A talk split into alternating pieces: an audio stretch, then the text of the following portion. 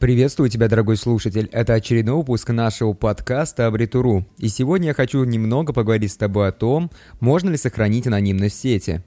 Я очень часто смотрю ютубчик, и недавно я просматривал ролик о защите персональных данных. В одном из видео показали эксперимент, где в личных сообщениях ВКонтакте писали ключевые коммерческие запросы. Аккаунты были новые, поэтому совпадение можно исключить. Через некоторое время на этих аккаунтах можно было заметить таргетированную рекламу по этим запросам.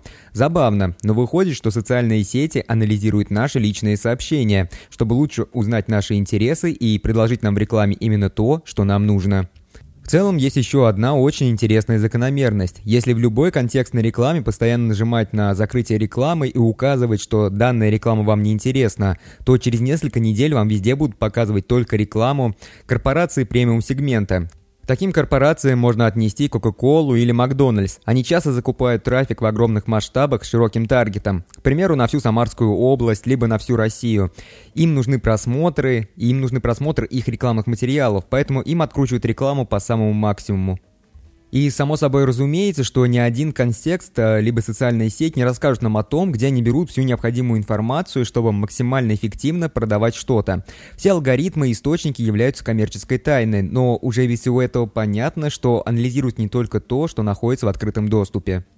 Хотя, если подумать, то люди и сами очень много о себе рассказывают в социальных сетях. Аналитики отлично это знают и используют это, чтобы показывать вам нужную рекламу в определенном месте именно тогда, когда вам это необходимо. Кстати, если у вас установлены Google карты, то, скорее всего, в фоне всегда происходит запись вашей истории передвижений. Зайдите в меню э, View Timeline в приложении, чтобы убедиться в этом.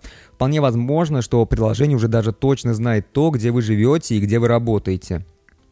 И по сути это очередное доказательство того, что крайне сложно соблюдать анонимность в сети. В целом я не очень за все это переживаю, ведь мои переписки, они никакой ценности не предоставляют. Если кто-то хочет почитать, ну, пусть читают. Хотя если бы я был каким-нибудь крупным чиновником, то за это переживать очень даже стоило бы.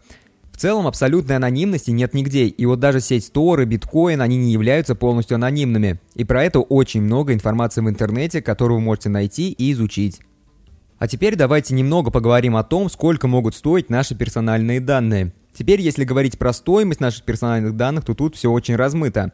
Во-первых, нам никогда не раскроют алгоритмы, но часто говорят о том, что сами по себе контексты берут приблизительно себе 5% от стоимости привлечения.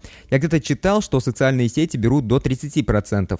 В целом, без знания алгоритмов очень трудно что-то посчитать реально. Поэтому вполне возможно, что привлечение самого клиента обходится копейки, а нам его уже продают за 5 рублей. И вот на самом деле все это в какой-то степени является продажей наших персональных данных. Ведь именно открутка рекламы, она происходит по моим интересам, по моим поисковым запросам и даже по личным перепискам. Огромные базы телефонных номеров и паспортных данных продаются в Даркнете. Откуда они там появляются? Предположим, что вы оформили себе сим-карту. Все данные, они вносятся в какую-то систему управления данными, которая все это хранит на серверах.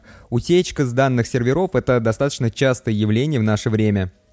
И этим примером я хотел показать, что даже если вы очень аккуратный человек, то сим-карта-то у вас есть по-любому.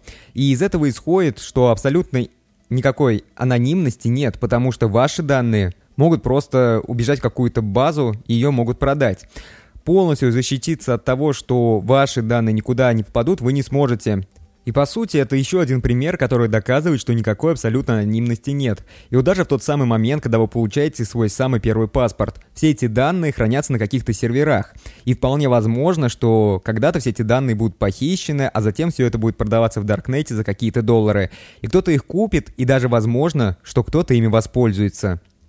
На этом все. Вот такой вот небольшой подкаст был для тех, кто очень сильно беспокоится об анонимности своих персональных данных. Надеюсь, что данный подкаст вам показался полезным. Если он показался полезным, то я буду очень сильно благодарен за лайки и отдельно буду благодарен за репосты. Ну а если вы не являетесь подписчиком нашей группы, то обязательно подписывайтесь. Подписывайтесь, потому что дальше нас ждет еще больше интересных тем.